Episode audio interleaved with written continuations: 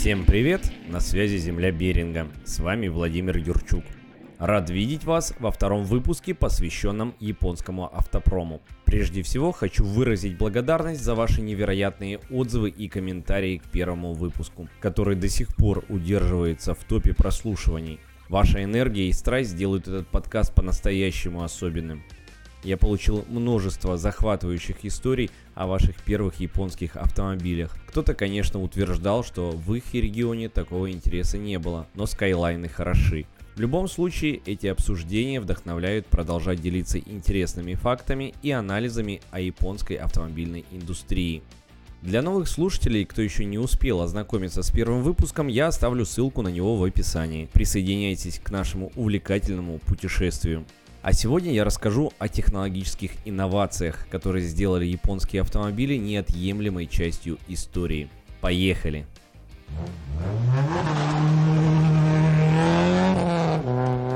В 80-е и 90-е годы автомобильная индустрия стояла перед вызовами, которые требовали кардинальных изменений. Потребители становились более требовательными, а стандарты безопасности и эффективности становились все более строгими. В этой обстановке технологические инновации стали ключом к выживанию и процветанию производителей. Важность технологических инноваций проявлялась в нескольких ключевых аспектах. Во-первых, они были неотъемлемой частью стремления к экономии топлива. Во-вторых, введение электронных систем управления двигателем и инженерных решений, таких как турбонаддув, позволило существенно улучшить эффективность использования топлива. Кроме того, технологические новшества были важны для повышения безопасности. В это время появились первые системы SRS – Supplemental Restraint System. О них подробнее расскажу чуть позже. Также появились подушки безопасности, что открывало новую эру в области защиты водителя и пассажиров. Новые технологии также были ключом конкурентоспособности на мировом рынке. Японские производители стремились удивлять и привлекать клиентов, предлагая не только надежные и экономичные автомобили, но и насыщенные технологическими решениями. Таким образом, важность инноваций в этот период можно сравнить с ключом, открывающим двери в новую эру автомобильной индустрии. Новые идеи стали не только средством решения текущих проблем, но и фундаментом для будущего развития и конкурентоспособности. Все это мы сегодня рассмотрим более подробно, вглядываясь в технологические трюки, которые сделали японские автомобили настоящими пионерами своего времени.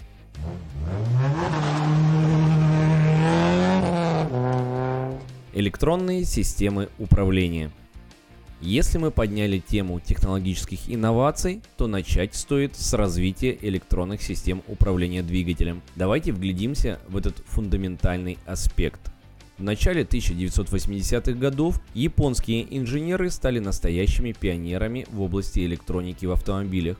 Электронные системы управления двигателем впервые внедрялись в массовое производство и стали неотъемлемой частью каждого автомобиля. Одним из первых вехопроходцев в этой области была Toyota с их инновационной системой Electronic Fuel Injection. Это был настоящий прорыв, обеспечивающий более точное управление топливной системой и, как следствие, повышение эффективности двигателя.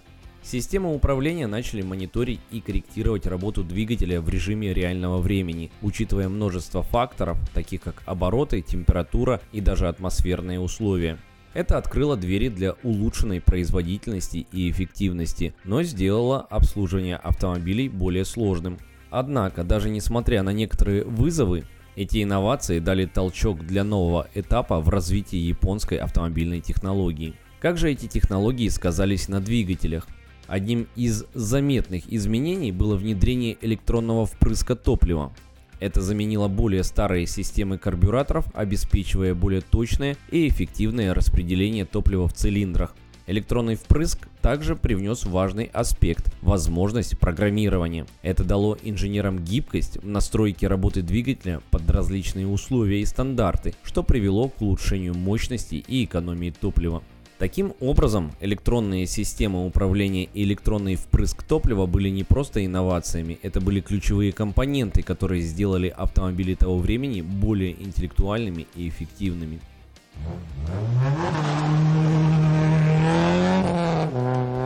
Турбонаддув и новые двигатели. А как же этот период преобразил мир двигателей? Одним из самых захватывающих событий тех лет было внедрение турбонаддува.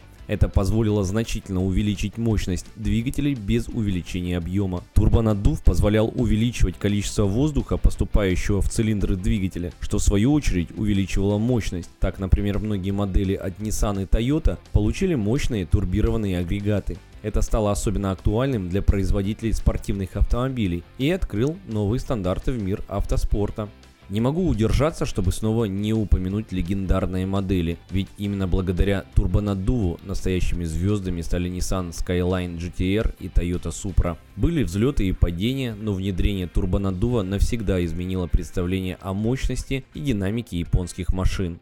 Помимо турбонаддува, в тот период появились новые виды двигателей, такие как двигатели с прямым впрыском топлива. Они стали стандартом. Это позволяло более точно контролировать топливный процесс, улучшая эффективность и производительность. Стоит отметить, что Honda также внесла свой вклад в развитие двигательных технологий, представив первый мотоцикл с переменным фазированием газораспределения. Эта инновация позволила улучшить характеристики двигателя в широком диапазоне оборотов, что сделало вождение более плавным и отзывчивым. Таким образом, новые двигатели тех годов не только повысили мощность, но и сделали ее более управляемой и эффективной. Эти технологии продолжают влиять на современные автомобили, и это захватывающая часть нашей автомобильной истории.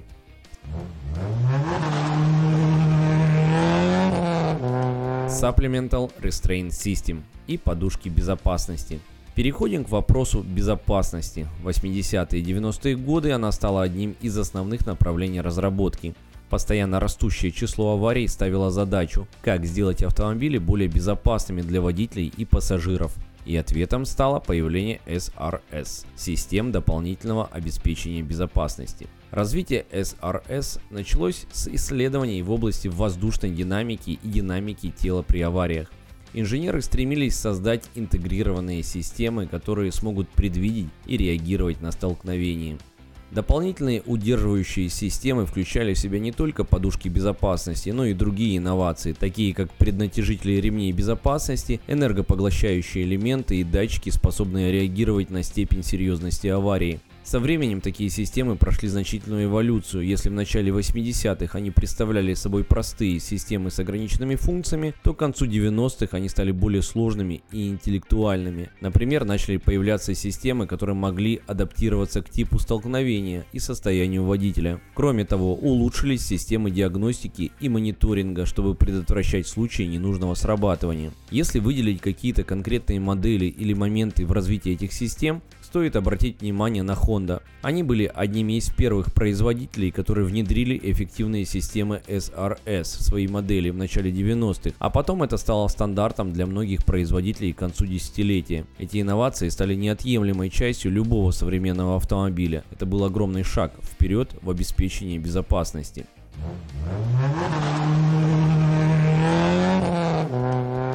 Инновации в области трансмиссий. Теперь обратим внимание на то, какие изменения произошли в части трансмиссий. Их можно назвать кардинальными, ведь они затронули конструкции и принципы работы. Одним из ключевых событий было появление автоматических трансмиссий нового поколения. Производители стремились уменьшить потери мощности и улучшить динамические характеристики автомобилей. Например, значительный вклад в этом отношении сделали в Toyota, выпустив свою трансмиссию с электронным управлением. Систему, которая стала важным шагом вперед в эволюции автоматических коробок передач. В вопросе улучшения сцепления и снижения износа мы видим переход от традиционных сцеплений к более интеллектуальным системам. Использование электроники позволило улучшить точность и быстроту реакции трансмиссии на изменения в условиях движения. Также инженеры занялись проблемой износа. Новые материалы и конструкции были применены для увеличения срока службы трансмиссий и снижения необходимости в их регулярном обслуживании. Отзывы автолюбителей были в основном положительными. Они оценили улучшенную динамику, комфорт и экономию топлива, что сделало автомобили этого периода более привлекательными. Таким образом, появление автоматических трансмиссий нового поколения и технологий улучшения сцепления и снижения износа стали важными этапами в развитии трансмиссионных систем. Эти инновации привнесли в мир автомобилей больше эффективности и комфорта.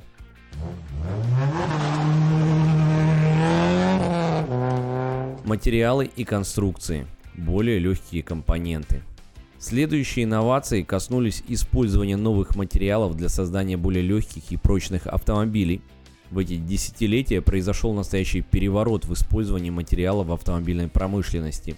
Производители начали отходить от традиционных сталей в пользу более легких и прочных материалов. Алюминий и карбоновые волокна стали важными игроками в этом изменении – они обладают выдающейся прочностью при небольшом весе, что открывает новые возможности для конструкторов автомобилей. Например, Mazda MX-5 Miata, представленная в 1989 году, была одной из первых моделей, где интенсивно использовали алюминий и карбон. Это сделало автомобиль легче, более отзывчивым и эффективным. Более подробно об этой модели и ее популярности я рассказывал в первом выпуске. Разумеется, что уменьшение массы автомобиля привело к снижению расхода топлива. Легкие компоненты позволили сделать автомобиль более эффективным и экономичным, что стало особенно важным в условиях растущей проблемы с топливом. Кроме того, использование современных материалов способствовало улучшению общей долговечности автомобилей. Они лучше сопротивляются коррозии, что означает, что автомобили могут оставаться в хорошем состоянии дольше.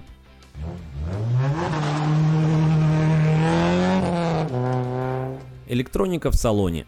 Сейчас мы поговорим об электронике в салонах автомобилей. Изменение, происходящее в этой части, было видно невооруженным глазом. Одним из ключевых аспектов этого периода было внедрение новых систем управления в салоне. Системы климат-контроля стали более точными и интеллектуальными. Теперь автомобили могли подстраивать условия в салоне, учитывая предпочтения водителя и пассажиров. Также в это время началось настоящее возрождение в мире аудиосистем. Введение новых стереосистем и возможность индивидуальной настройки звука сделали поездки в автомобиле настоящим музыкальным путешествием. Новые системы круиз-контроля стали более точными и адаптивными. Теперь автомобиль мог самостоятельно поддерживать заданную скорость и расстояние до впереди идущего транспорта. Автоматическое отключение двигателя на красном свете и возможность самостоятельной парковки – еще два замечательных новшества, которые делали вождение более удобным. Многие водители были в восторге. Электроника сделала вождение не только проще, но и приятнее. Автомобиль стал более чем просто средством передвижения. Это стало местом комфорта и удовольствия.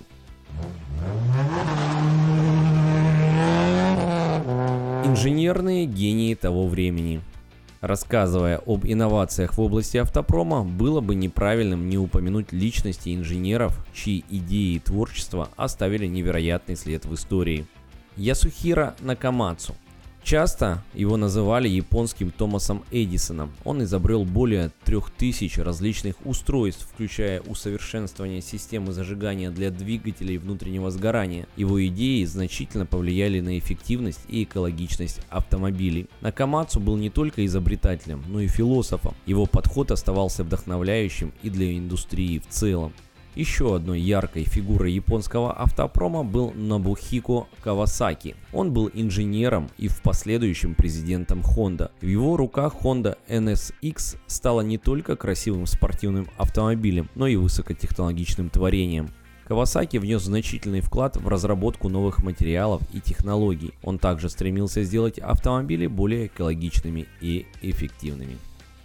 Канзи Ямамото Главный инженер Mazda сыграл ключевую роль в разработке Mazda MX-5 Miata. Его философия была проста – создать легкий, но увлекательный спорткар, который бы приносил удовольствие от вождения. И Mazda MX-5 Miata действительно стала символом легкости и эффективности. Ямамото показал, что даже в эру технологических инноваций можно создать автомобиль, в котором ценится вождение ради вождения. Инженеры того времени не просто создавали что-то новое, их идеи, страсть к инновациям, стремление к совершенству сформировали будущее автомобильной индустрии в целом. Их наследие чувствуется до сих пор.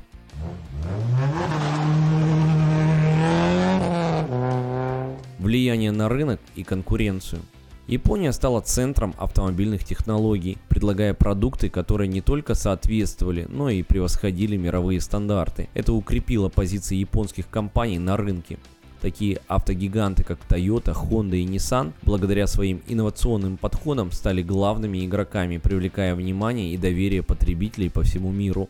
Такое влияние установило новые стандарты индустрии. Например, японские автопроизводители предоставляли потребителям не просто средства передвижения, но и целый пакет современных технологий. Также они активно внедряли концепцию качества как стандарта.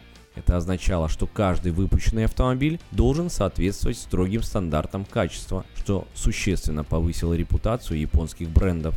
Глобально японские автомобили перестали восприниматься просто как экономичные машины. За ними закрепилась репутация высокого качества и постоянного технологического прогресса. Потребители по всему миру стали предпочитать именно японские автомобили, а конкуренты вынуждены были следовать новым правилам на рынке и поднимать планку собственного производства, чтобы соответствовать новым стандартам. И вот мы подходим к завершению выпуска. Сегодня мы побывали там, где инженерные решения, представленные в 80-е и 90-е годы, заложили основы для технологического прогресса в будущем. Они находят свое применение и развитие по сей день. На этом второй выпуск, посвященный японскому автопрому 80-х 90-х годов, завершается. И да, впереди я приготовил для вас еще много интересных выпусков по этой теме. Ну а пока мы прощаемся. Вы слушали подкаст «Земля Беринга». С вами был Владимир Юрчук. До встречи в новых выпусках.